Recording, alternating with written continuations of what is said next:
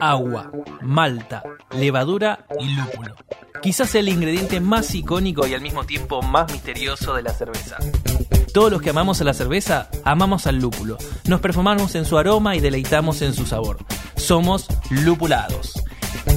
Mi nombre es Facundo Rodríguez Saura, soy periodista y amante de la birra. En este podcast vamos a hablar sobre cerveza artesanal y toda la cultura que la rodea, pero también vamos a dejar lugar para charlar sobre otras bebidas fermentadas y descubrir nuevos sabores y experiencias.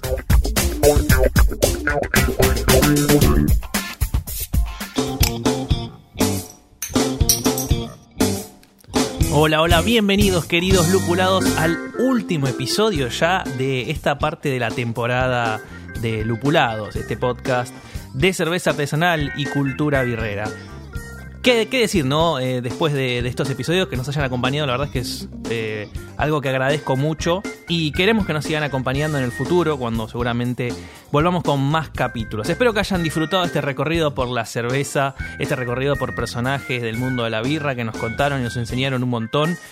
Y la verdad es que el propósito de este podcast era eso, no solo que tener entrevistas interesantes, personas interesantes, sino también poder aprender, poder conocer un poquito más sobre la cerveza, esta bebida que amamos tanto. Seguramente ustedes que están del otro lado también la recontraman, si no, no estarían escuchando este podcast. A mí se me pasó rapidísimo estos siete episodios, se me pasaron volando. A pesar de que fueron grabados a lo largo de siete semanas, que parece poco, pero es un montón. Así que de verdad, muchísimas gracias por estar con nosotros a lo largo de todo este tiempo y que se bancaron capítulo a capítulo hasta el final. Ojalá que sigan así firmes junto a la birra. Y estamos de festejo justamente por eso, ¿no? Por llegar al último episodio. Debería estar acá eh, eh, nuestra co-conductora Flavia Quiroz, también conocida como arroba señorita birre, nuestra señorita birra, nuestra Instagramer, nuestra Birfluencer, la capa de los vivos que ahora hace un montón de, de videos en vivo. Pero bueno, justamente hoy se le complicó por cuestiones laborales y, no llegó al estudio. Pero bueno, le mandamos un saludo grande y la tenemos muy presente en este episodio. Pero hoy, bueno, un poquito vamos a traicionar el título del programa, porque para festejar trajimos invitados que nos van a hablar de sidra, una bebida que se consume cada vez más en bares en su versión artesanal, pero de la que sabemos poco. La tomamos por ahí en Navidad, en la fiesta, pero no sabemos muy bien cómo se hace. Bueno, mi nombre es Álvaro Celis, eh, trabajo con todo el proyecto de Bauer hace más de dos años que estamos con Fernando, con Sebastián, eh, armamos este proyecto, así que antes vengo más de que nada de consumo masivo de la industria de bebidas y bebidas alcohólicas, este, digamos que tengo todo ese, bagaje detrás. Y, y bueno, y este proyecto ya desde hace, como te comenté recién, hace dos años que vinimos trabajando. Bueno, bienvenido Álvaro a Lupulados. La verdad es que es un gustazo tenerte acá y además este episodio tiene una particularidad que es la primera vez que no hablamos de cerveza. Pero vamos a hablar de una bebida fermentada, con lo cual más o menos estamos en el rubro. Sí. Y siempre tenemos también una tradición acá y es comentarle o sugerirles a los oyentes un estilo de cerveza con el cual acompañar este episodio. Es decir, cuál sería para vos el ideal con el que podrían tomarse y al mismo tiempo estar escuchándonos. Pero en este caso vamos a darle una vuelta porque estamos hablando de sidra, así que quisiéramos saber con qué estilo de sidra de ustedes, justamente de Bauer, podrían acompañar este episodio. No, justamente les traje para que prueben una sidra Red Oak, que es una sidra añejada en barrica de roble, así que un poquito seca. Eh, Así que me parece que es lo mejor para arrancar. Interesante también porque uno está acostumbrado por ahí a tomar la, la sidra más dulzona, ¿no? Sí, eh, tal cual. Y esto que está añejado en barrica le da una complejidad completamente diferente. Pero bueno, antes de meternos en esos vericuetos de esta bebida, queremos saber qué es la sidra, ¿no? Porque estamos muy acostumbrados a tomarla en Navidad, pero después es como que no se sabe mucho de, qué se trata esto. Sí, es una realidad. Eh, en Argentina se toma hace muchos años, o sea, eh, más de un siglo que se toma sidra. La sidra vino acá al país más que nada como una bebida para acompañar eh, un brindis, unas fiestas, y la gente se acostumbró a tomar sidra eh, como una bebida dulce. Sí, en realidad la sidra es, eh, puede ser de muchas formas, pero acá en el país se, se radicó así. Y bueno, y con el tiempo la sidra fue evolucionando y tuvo, digamos que un, su boom en los años 30, los años 40, fue que se fue imponiendo gracias a las marcas de bebidas más masivas, como Tunuyán, Sans Briones, y, bueno, y se, se, impuso en la mesa de los brindis en aquella época y después eh, siguió, siguió su camino. Ya nos trasladamos un poco más hacia el año 90, eh, fines de los 90, principios de los 2000, cuando empieza todo el boom de, de lo que es el, las bebidas espumantes, el champán. Y fue como que hizo un costado la sidra. La, fue reemplazando porque también tenía un buen precio. Y la sidra pasó a tener un, costado como más, una mirada más de, de, una bebida de baja, de, para niveles más bajos económicamente hablando, o una bebida barreta, si se puede llegar a decir. Y eso está mal, está mal concebido porque realmente hacer sidra es muy difícil. Es una bebida, es una bebida muy, muy buena, muy noble, de alta calidad y tiene cosas muy parecidas a la cerveza y cosas muy parecidas al vino. Buenísimo, este recorrido histórico la verdad es que es interesantísimo, pero ¿qué es la sidra, digamos? Porque la cerveza, todos los que escuchamos acá sabemos malta, agua, levadura, lúpulo y alguna que otra cosita más puede llegar a tener. Pero ¿qué es la sidra? La sidra es, eh, es un caldo de manzana fermentado, ¿sí? A ver, por eso te decía, si lo podemos comparar con lo que es el vino, eh, en, unos aspectos y con la cerveza en otros.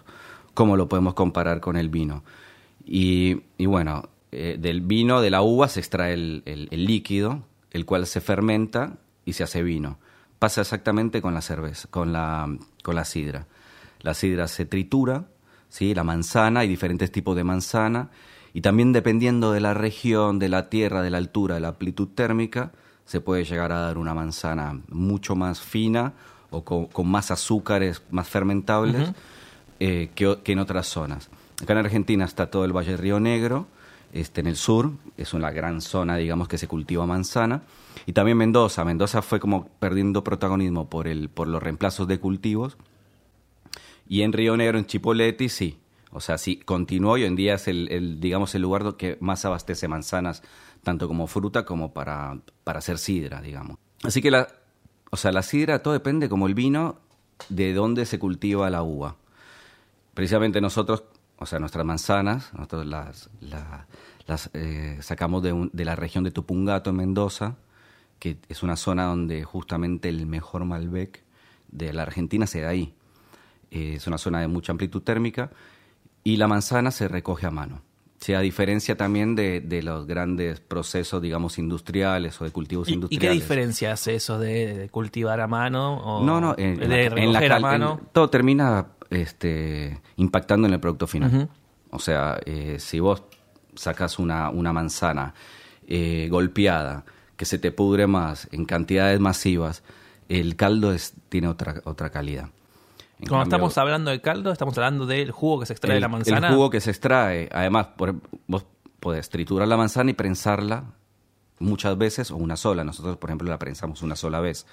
En la industria normal, cuando se hace sidra, porque muchas veces no es sidra lo que estás tomando, puede ser un agua con alcohol y un saborizante. En el caso de sidra se puede triturar la manzana y extraer, extraer varias veces hasta que se queda ese bagazo seco, digamos pero eso también hace que dependa de la calidad eh, del producto final. Entonces, ese jugo que se extrae es un jugo de manzana, si vos lo vas a probar, es como un jugo de manzana con mucha pulpa. Sí. Eso entra a unas bodegas y, entra en fermentación a diferencia de las de la de la cerveza que se inocula este levaduras.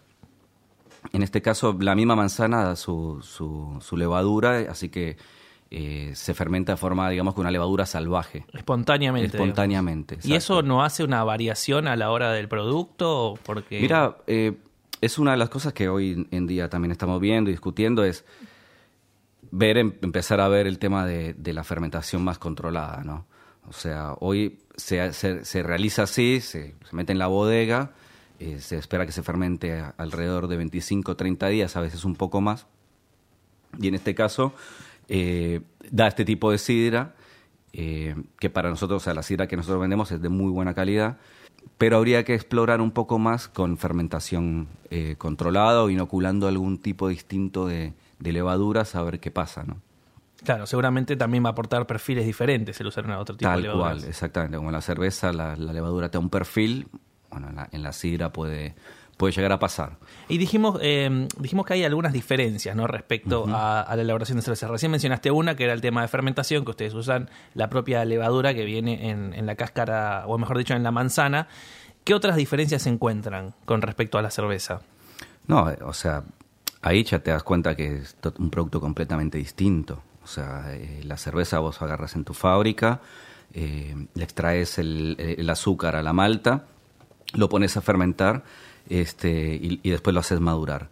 Este es un proceso en el que realmente extraes directamente el jugo, lo pones a fermentar.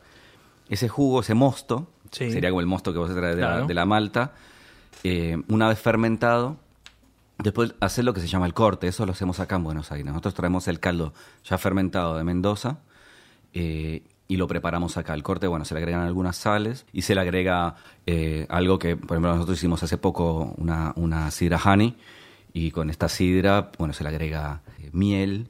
¿Eso se le agregan en fermentación? No, en, lo que se llama cuando se realiza el corte. Es un tanque de acero inoxidable con Sí. una hélice y, lo, y, y- y pones todo a batir durante una hora aproximadamente. ¿Y eso para qué se hace? Para... para que se incorpore Bien. el producto y las sales. Es como lo bate hasta poder llegar a incorporar y que no se, no se, no se vea después en el líquido eso, para que se disuelva bien. Y lo que estamos haciendo ahora, nosotros también tenemos una cervecera estamos metiéndolos para poder hacer todo lo que es la carbonatación, porque si bien tiene una carbonatación natural, se agrega una, se hace una carbonatación también con CO2. Este, se lleva a temperatura, se baja a 2 grados y se empieza a agregar a más o menos 2 kilos de presión durante 3-4 días hasta que incorpora bien el, el gas carbónico que en realidad nosotros diseñamos como para que esté nuestra receta. Claro. Le puedes llegar a poner más, menos, de acuerdo al gusto. Y en otros sabores, pues, por ejemplo, en la Red Oak nosotros agregamos azúcar. Entonces lo que vamos haciendo es, eh, nosotros lo que queremos es, se- como al querer separarnos también de, de la sidra industrial o Claro. la sidra de fin de año, es hacerla un poco más seca. O sea, eh, ir quitando de a poco el azúcar para que se convierta en una bebida que tenga mucha más... eh, Sí, más tomabilidad. Más porque al tomabilidad, ser esa es tan dulce, eh, después de tomar un vasito, ya es como que te cortan las ganas de seguir tomando. nosotros nuestra sidra lo que queremos es, te tomaste un vaso, tomate otro, tomate otro Claro. y que no estés empalagado por, por eso. Contame Pero un poco bueno. más de Bauer, ¿no? Porque me dijiste que las, las eh, manzanas las traen de Mendoza eh, y hacen el corte acá. ¿Cómo están organizados ustedes? No, tenemos una bodega en, en Mendoza en la que se hace la, la molienda y se, y, se, y se hace la fermentación. Y acá tenemos una fábrica en Villa de Lina, en la que también hacemos cerveza. Y, y ahí hacemos el corte, hacemos todo lo que es la carbonatación y la embarrilado. Actualmente solo vendemos en barriles y bueno, estamos por empezar a, a embotellar también como para poder acceder, para que vaya a otro tipo A otro de mercado, canales, más claro. que solamente bares. Y, y el tema de la, lata, el de la lata, que en la cerveza artesanal está como muy en boga, ¿lo tienen pensado todavía a futuro? Mira, la lata, vamos a empezar con botella. Sí. La lata, el boom de la lata es un tema meramente económico, o sea, la, la lata se impone cuando el dólar está barato y cuando el dólar está caro se impone más la botella. Eh, nosotros nos parece que la, que la vida todavía la botella puede acompañar para ese momento y eh, seguramente a futuro estaremos abiertos a, a- a ut- a utilizar una a utilizar la lata. Además que también es más complejo, la lata eh. necesitas una enlatadora, necesitas eh, tecnología o ir a un tercero a que te enlate y con la sidra, bueno, puedes llegar a ser un poquito más complejo. Perfecto. Y que me comentabas que acá embarrilaban y venden en bares. Más o menos, ¿qué volumen de sidra ustedes Y mira, nosotros ahora, como es, al ser todavía bastante estacional, eh, nosotros hacemos, por ejemplo, en diciembre llegamos a hacer eh, casi 10.000 litros. eh, y en, después ahora, en enero, febrero, te baja 3, 4.000 litros. Y el, y, y el esfuerzo está en tratar de mantenerlo. Claro. Eh, Lo, lo clave de la sidra y, y de que deje de ser estacional es que el bar te acompañe. O sea, mucha gente que va a un bar no sabe que se sirve sidra. Eh, no la encuentra en la cartelera o, o- o tiene en la cabeza que ese bar se vende cerveza. Claro.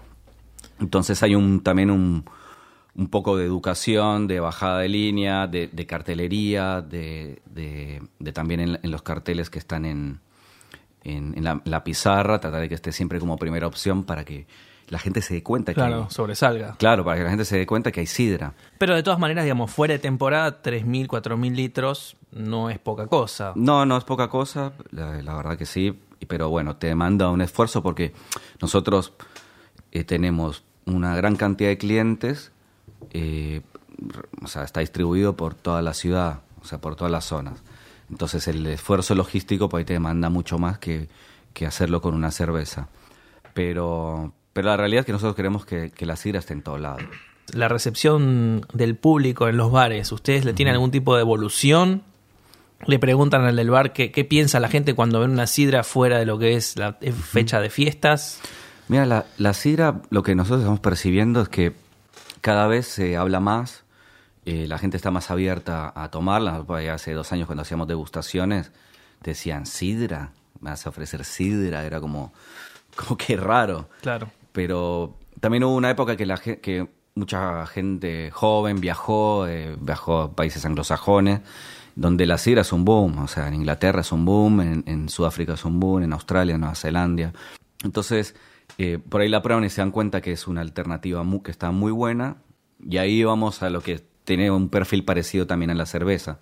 Pero más como en la ocasión de consumo, en el momento de compartir, de poderse servir en una pinta, de poderse servir en un, en un porrón, en una botella. Eh, tiene esas ciertas características que, que acompañan bien y que pueden, o sea, que pueden complementar muy bien al mundo de la cerveza.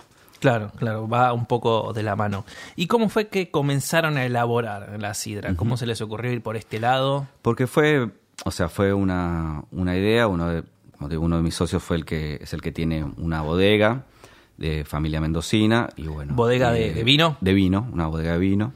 Y bueno, empezamos a, eh, vimos que afuera, o sea, la, la sidra es la bebida que más crece en el mundo desde hace cinco años más o menos. Ah, mira qué interesante el dato. Sí, es, es la bebida alcohólica que más crece. Y, y bueno, dijimos, esto, esto en algún momento va a venir, se va a venir y, y empezamos a, a trabajar.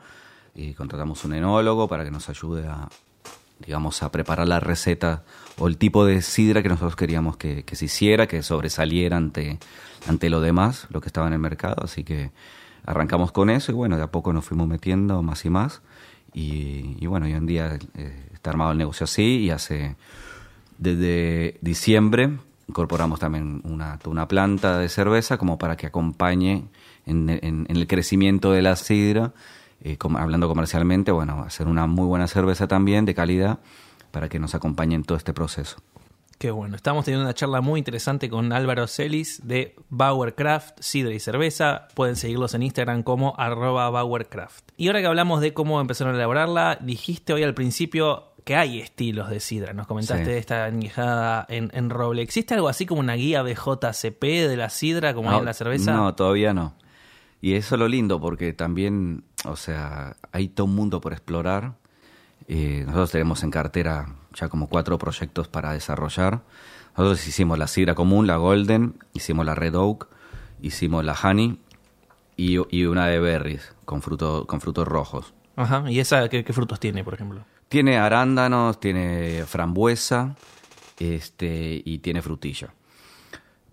Pero bueno, la sacamos por la prioridad de, o sea, es como que el mercado Claro. fue aceptando primero estas dos y bueno, tenemos ¿Cuál- ganas ¿Cuáles de- son las dos que se aceptaron la, más? la, la Red Oak, La Red Oak, y que- la Honey. que es la que estamos tomando en este momento, Sí. está muy buena. Sí. Está bueno eso que decís vos de que es un poco más seca, entonces realmente se siente mucho más tomable que una sidra eh, muy dulce, donde tomaste un par de traguitos y ya sentís el azúcar en, en el cuello. Acá como que hay un poco más de complejidad que la hace más interesante. Sí, aromas, sabor. Es, es un tema también de educación. O sea, cuando vos solamente cuando probás una sidra así y te servís una sidra, no sé, de, de- no sé si puedo decir el nombre de la competencia, decilo una, una 1888. Eh, te vas a dar cuenta lo superior que es esta sidra. O sea, por ahí te, te dijeron, bueno, probá la 1888 que es la más cara. Dijiste, qué buena sidra, porque estás comparando con lo otro que hay en el mercado. Claro. Pero en esta ocasión te das cuenta que realmente es, es muy superior. Y también ese es el desafío, que los paladares empiecen a, a, a- a conocer la sidra, a, a darse cuenta, viste, de, de todo lo que te puede llegar a ofrecer en sabores, en, en ocasión de consumo, en experiencia. Estamos, tenemos eh, en cartera desarrollar con lúpulos también. Qué interesante Eh, esa mezcla. y hacer una o, o estilos también combinados. Ya, ya, Este, existen, porque por ejemplo yo conozco un poco de hidromiel, que es una Sí. bebida que elaboro con, mi viejo, donde hay un estilo que se llama Bragot, que es básicamente una mezcla entre hidromiel y cerveza. O sea, se usan maltas para a la hora de elaborar hidromiel. ¿Existe algo parecido? O sea, vos me decís con lúpulo, ¿se puede poner también malta? O... Mm. Sí, sí, hay una, eh, hay una, es más que la que vamos a, queremos sacar, es una, una tipo de cerveza que se llama Graf.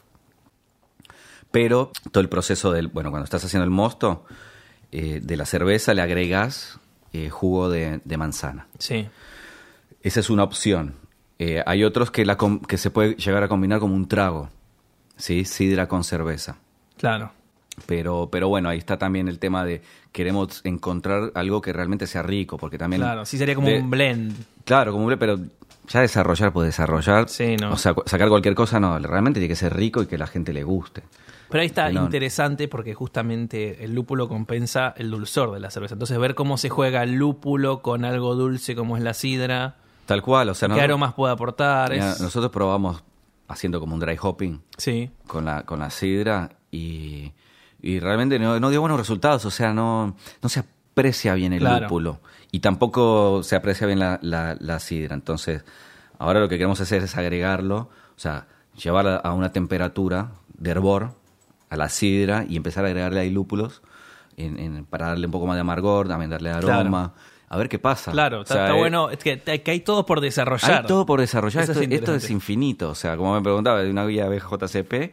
Y la verdad que acá en el país no hay falta añares y, o a tener un. O, o que se arme alguna algún grupo como somos cerveceros, alguna cosa así. de Hoy eh, puede ser que, sea, que se haga en unos años. Hoy me parece que eh, es, dif- es difícil que se dé por, por lo poco que hay también en el mercado. Claro, O sea, hay pocas opciones. Las opciones que existen son por lo general eh, marcas que compran a un productor en, en el sur, que le compran el caldo, o sea, o que le- se la compran directamente hecho, o sea, le mandan los barriles, se la inyectan y lo traen y lo venden y le ponen su marca, una cosa ¿viste? muy a fazón.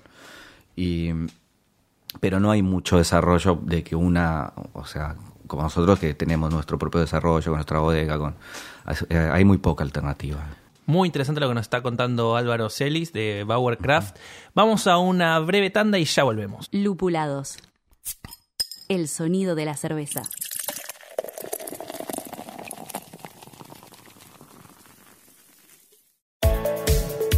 A la Fresca, la mejor revista digital sobre el mundo craft en Argentina. www.alafresca.com.ar Seguimos en Facebook e Instagram como A la Fresca Revista.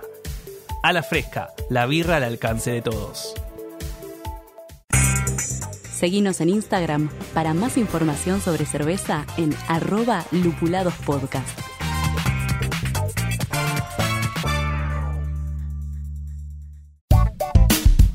Molicie Bebidas Artesanales mantiene hidratado al equipo de lúpulados con su cerveza e hidromiel. Búscalos en Instagram como arroba Molicie Artesanal. Molicie, suena extraño, sabe increíble. Seguimos escuchando Lupulados.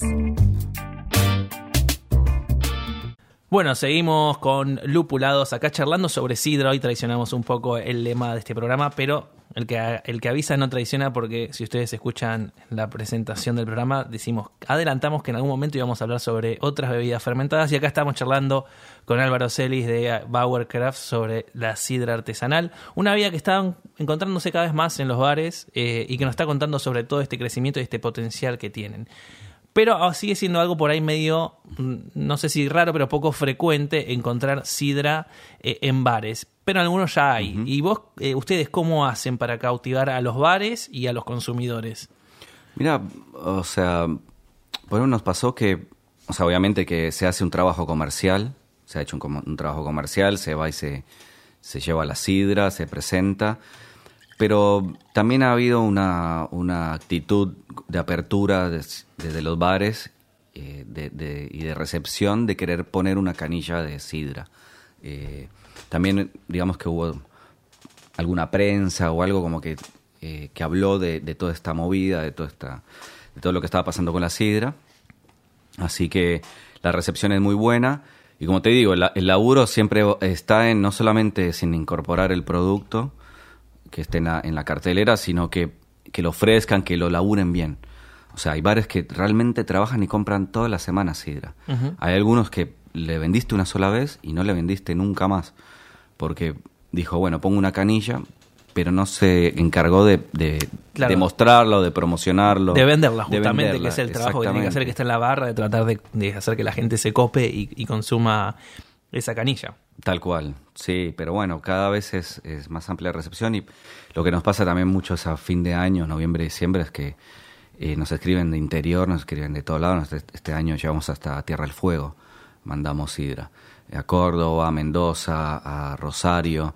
O sea, ahí como también desde los bares, eh, como que también quieren eh, innovación. O sea, Claro. no solamente innovación desde el lado de la cerveza, sino como poder tener algún otro tipo de producto que esté bueno, que esté rico, que sea una alternativa al amargor de la cerveza. Claro. Hay paladares que no les gusta la cerveza, y pero puede- tal vez les gusta ir a un lugar así. Eh, o que acompañan a su pareja, o que acompañan al grupo de amigos, o en un grupo de amigos mismo, ¿no? Hay personas que no, que no les gusta la cerveza. Claro, sí, sí, Y sí. poder encontrar ahí una alternativa, o mismo los celíacos. A eso te iba a preguntar, Eh, sí. es, la sidra es 100% apta para celíacos, entonces esto es algo que casi nadie sabe, pero también pueden encontrar ahí una bebida que es noble, que es rica, que te acompaña, que también acompaña muy bien a los maridajes, a las comidas. Entonces, Ay, contanos un poco porque es muy interesante para Sí. pensar, porque el maridaje de, de una sidra, digamos, que ¿con qué se puede acompañar? no, lo- o sea, es eh, mismo con, con lo que se acompaña con la cerveza, o sea, con, con papitas, hamburguesas, eh, chips, eh, con carnes también. Depende mucho de, de cada uno de los, de los paladares, ¿no? Pero a veces te pones a pensar y decir, bueno, sí, yo como una comida con, con cerveza, hay unos que la toman, la acompañan con vino, y otros con una gaseosa, una cosa completamente dulce. Entonces te das cuenta que realmente hay un, hay un montón de, un espectro enorme de paladares eh, a los que se puede ayornar. Y, y la sidra se ayorna muy bien, acompaña muy bien, también porque es una bebida que también abre el apetito, así que está, está muy bueno. Perfecto. Y recién nos contabas que eh, en otros países, sobre todo en los anglosajones, en Europa, en Estados Unidos, la sidra está creciendo como loco. ¿Tenés idea de cómo es a nivel regional Latinoamérica el tema de la sidra? También está muy, muy crudo. Como te digo, la sidra vino por el lado más de los españoles y en algunos países se impuso esto de- del tema de, de que es una bebida de, de copa y no se trasladó esa, esa tradición española de, de poder hacerlo con, de, de- de tomarla como una bebida de- del día a día. También hay una restricción que es el tipo de manzana, o sea, en Argentina se dan buenas manzanas. Claro. No todo en- solamente en Sudamérica sean buenas manzanas, se necesitan latitudes con estaciones eh, y, y- y con altitudes con amplia con amplitud térmica, así que eh, no, no es tan simple hacer buena manzana y hacer buena sidra. Yo creo que acá en Argentina tenemos un, un potencial gigante de, de que más tarde pueda ser reconocida en el mundo como una, una, una alternativa de sidra. Eh, en Estados Unidos hay, hoy en día hay muchísimas marcas que son eh, artesanales. En Inglaterra también. Eh, en Europa, bueno, en España viene mucho el tema de la sidra asturiana, la sidra golpeada, que claro. se toma, que se, que se, que se sirve como a, a un metro de distancia y se golpea para que le pueda agregar. No tiene espuma. O sea, la espuma se la das con, o el gas carbónico se la das con el, con el golpe. Y, o en Francia también se toma mucho la sidra, pero es una sidra más suave, más dulce y también se toma mucho en botella. Y, y, y, y sí hay, mu- y hay, y hay perfiles que son más premium. O sea, sidra que se puede llegar a comparar en precio y calidad también a un champán. Claro. Que esa es otra cosa. Nosotros, por ejemplo, nuestra, el último corte que hicimos es de 6 grados centígrados, que eso es muchísimo, es- habla de muy buena calidad de la manzana. Pero vos podés hacer una segunda fermentación, que es el método Charmat, que es como el método del, del champán. Ajá. Se le agrega levadura y se vuelve y se fermenta. Entonces eso lo que hace es que sea más suave la, la sidra y tenga una burbuja más fina. Entonces es otra cosa que nosotros también tenemos como proyecto este, realizar. Lo, po- es más, lo podemos hacer porque se- el, el método Charmat se hace en, en tanques. Lo puedes hacer champenois, que el champenois es la fermentación en botella, como se hace también el champán, pero la tenés que cobrar muy caro. Claro, claro. Y claro. todavía no sé si hay mercado que se banque un precio. Claro, porque uno está O- acostumbrado a que la claro. sidra es la bebida barata y después el champán es el caro. Cuando va a las fiestas a comprar, bueno, la sidra es la que sale, no Sí. sé, 30, 50, 60 pesos, puede haber algunos 80, y el champán ya de ahí para arriba. Tal cual. Bien, pero, y- pero bueno, no, o sea, yo creo que va a pasar, va a pasar el, eh, el tema de que la gente se vuelva más exquisita y empieza a buscar más variedades de sidra con, con el tiempo, o sea, a medida de que nosotros también nos, ha- nos hagamos cargo de, de ofrecer más propuestas este, y, a edu- y a ayudar a educar un poco más a la gente, me parece que va a estar, va- tiene, tiene ese, ese futuro. Pero, pero bueno, nadie puede predecir el futuro, eh, son también las ganas que tenemos nosotros de que se den las cosas. Claro, pero de la mano también de la evolución de la cerveza, esto ayuda a que todas las que son bebidas artesanales Sí. tengan su posibilidad. Tal cual, exactamente. ¿Tenés el dato de cuántos elaboradores de sidra hay en el país? No, como te decía, hay, o sea, en Mendoza hay un, hay dos elaboradores tan, que hacen, que hacen poco, poco volumen. Eh, después acá en Buenos Aires, como te digo, son marcas que tienen, que compran más en a, a- a un productor. O sea, es como que casi todo se, se concentra en un productor Claro. y, y- y le ponen sus marcas y lo compran así. Pero no hay más de seis marcas en el país. Hay muchísimo por recorrer. Sí, sí, sí, mucho por recorrer.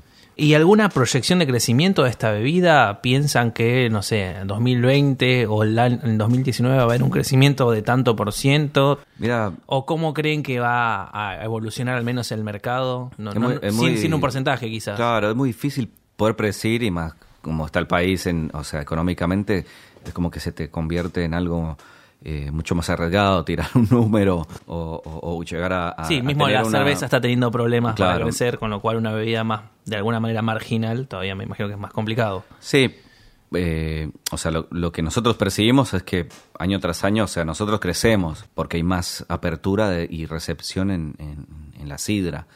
Eh, yo creo que, que sí va a seguir creciendo. Nosotros proyectamos que de acá a dos años eh, la sidra tenga, tenga muchísimo más conocimiento y que nuestra marca también tenga un, un mayor conocimiento y, y poder llegar a ser, eh, a estar alrededor de nosotros, de 30.000 litros, de 40.000 litros, pero de, de todo el mercado realmente no lo, no lo sabría decir. Son también, como te digo, son más las ganas de que suceda y, y- y haciendo una proyección un poco miope, porque poder proyectar por dos años de un producto nuevo a futuro es bastante arriesgado, digamos. Pero tu perspectiva, digamos, es que se instale en los con- el consumo de sí, los... la, la idea, o sea, a ver, eh, acá CCU cuando quiso eh, imponer a Sidra Real como una sidra de bar, llevó canillas a los bares, sacó el porrón de Real y no puedes pon- imponer una marca que siempre se sirvió en la mesa, digo, de brindis a fin de año, como, o sea, querer contar otra historia sobre, esa, sobre ese tipo de producto.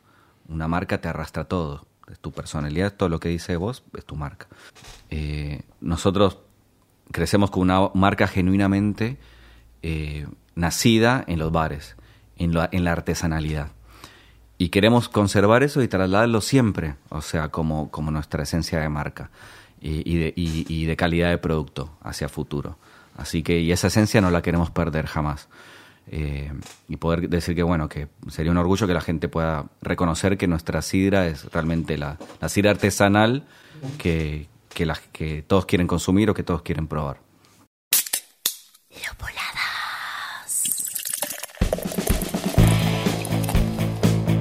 Agradecemos muchísimo la participación de Álvaro Celis de Bauercraft, Sidra y Cerveza. La verdad es que interesante meterse en este mundo que para los que por ahí no conocemos tanto es interesantísimo y todo lo que se puede explorar a partir de ahí. Y llegamos al final de esta parte de la temporada, al menos. La verdad es que nuestro deseo es hacer una segunda parte después de mitad de año y luego les contaremos las novedades. Por ahora es solo un proyecto, pero muy contentos con todo lo que hicimos a lo largo de estos siete episodios y sobre todo con que nos hayan acompañado en este podcast mientras tomábamos cerveza y sidra. Y estoy aquí con mucho que agradecer, la verdad, para un montón de gente que, que apoyó este proyecto desde cero. Estoy acá con Julieta César, que fue también una de las primeras que se sumó con mucha voluntad y sin recibir nada a cambio, la verdad, más que un poco de cerveza y sidra. ¿Qué tal, Juli? La primera vez que van a escuchar tu voz los lupulados. Hola, ¿qué tal, Facu? ¿Cómo estás? Bien. Gracias por. Nuestra flamante hacerme- productora, debo decir. Así es, correcto. Gracias por hacerme parte de este proyecto. Eh, así que la pasamos muy bien toda esta Muy bien, sí, temporada. sí. La verdad es que fue muy divertido, fue muy interesante también conocer un montón de gente del mundo de la cerveza, conocer un poco más sobre, sobre sidra y estas bebidas fermentadas, todo un mundillo. Vos, y lo interesante acá de Juli, que también es algo que creo que enriqueció mucho este proyecto, es que ella viene del palo de consumidor de cerveza, pero no que por ahí se sabe todos los estilos o conoce todo al respecto. Yo siempre le decía a Facu, Facu, explica esto porque la gente quizás no sabe. Había palabras como off flavors y cosas así. Así que bueno, aprendí un montón y espero que ustedes también, pequeños lupulados del otro lado. Esperamos que sí, la verdad. Y hacemos un breve jueguito a ver si aprendimos algo. O sea, lo hacemos con vos, que sos la representante quizás de los que no saben absolutamente todo de la cerveza, y lo hacemos con los que están del otro lado que, bueno, estuvieron escuchando estos siete episodios y esperamos que algo les haya quedado. Vamos a decir que no ensayamos esto. No, esto no, está testeado, no está aprobado. Bueno, recién nombrabas los soft flavor, ¿no? Por ejemplo, ¿qué son? Off flavor son, lo voy a decir así con mis palabras, discúlpenme, lupulados, eh, residuos que hay como en la, en, en la cerveza. O sea, no es positivo que haya off flavors en las cervezas. Bien, está perfecto. Está ¿No? perfecto que no es positivo. No es positivo. Sí, pueden ser residuos si uno lo piensa. Son como sabores y aromas no deseados en, en la cerveza. ¿sí? En el proceso de elaboración uno no busca eso, sin embargo aparece y justamente tiene que ver muchas veces con componentes químicos que aparecen en mayor o menor cantidad eh, y que son los que dan estos sabores y aromas no deseados. Todos los defectos de la cerveza. Claro, tiene que ver con eso. ¿Qué porción, por ejemplo, hablamos eso con Foca? ¿Qué porción del mercado ocupa la birra artesanal? Era una porción muy pequeña, te diría menos que el 10%. Menos que el 10%, sí, estamos alrededor de en el 3%. Bueno, estoy encaminada en las respuestas. Sí, va, va por ahí. El BJCP, por ejemplo, algo de lo que nombramos como 20 millones de veces en este programa. ¿Qué es el BJCP? Es como una especie de protocolo universal o a nivel global, universal Sí. es como un montón, eh, sobre la birra. Es como un manual, una guía que te Bien. dice que sí, que no, como un guideline. ¿Sería? Exactamente, sí, es una guía de estilos, tal cual de Perfecto. cerveza, que nos va marcando qué características tiene que tener cada uno de los estilos de birra tan contenidos en, en esa guía, justamente. Beer Judge Certification Program. Es. y también tenemos jueces de JCP, como Eduardo Luz, que vino el episodio pasado, que están, digamos, entrenados para poder catar una cerveza y saber si está dentro de ese estilo o no, y si es mejor o peor, eh, digamos, para poder comparar eh, con una cerveza ideal. Bueno, bien, Juli. Encaminadísima. Encaminadísima. Espero que del otro lado también los lupulados y lupuladas eh, hayan podido hacer este recorrido y haber aprendido un poquito más. Así que bueno, llegamos al final. Quiero, quiero agradecer también a, a Flavia Quiroz, señorita Birra, que hoy no nos pudo acompañar, pero que sabemos que está también muy entusiasmada y enganchada con este proyecto. Seguramente eh, en los futuros episodios estaremos con ella desde cero y charlaremos sobre esto que nos apasiona tanto, que es la cerveza artesanal y todas las bebidas fermentadas, ¿no? Porque todas tienen su cosita. Así que bueno, lupulados, lupuladas, los esperamos en la próxima parte de la temporada. No hay nada definido. Esto es tipo Los Vengadores. Van a regresar en algún momento en otra película, pero todavía no sabemos cuándo. Nos queda mucha birra y muchas charlas de producción y preproducción para poder concretar esto, pero la idea está. Así que espero que nos acompañen como nos acompañaron a lo largo de, de todos estos episodios. Y también, por supuesto, agradecer a Radio en Casa, donde eh, siempre nos acompañan, nos dejan tomar birra, nos dejan tomar sidra entre los micrófonos y es algo muy valorable y siempre le ponen toda la onda y tenemos este lugar hermoso al que todos los invitados que, vienen siempre se van maravillados. Así que muchísimas gracias también Radio en Casa. Y Nico que estuvo operando todos los capítulos. Muchísimas gracias y nos escuchamos pronto.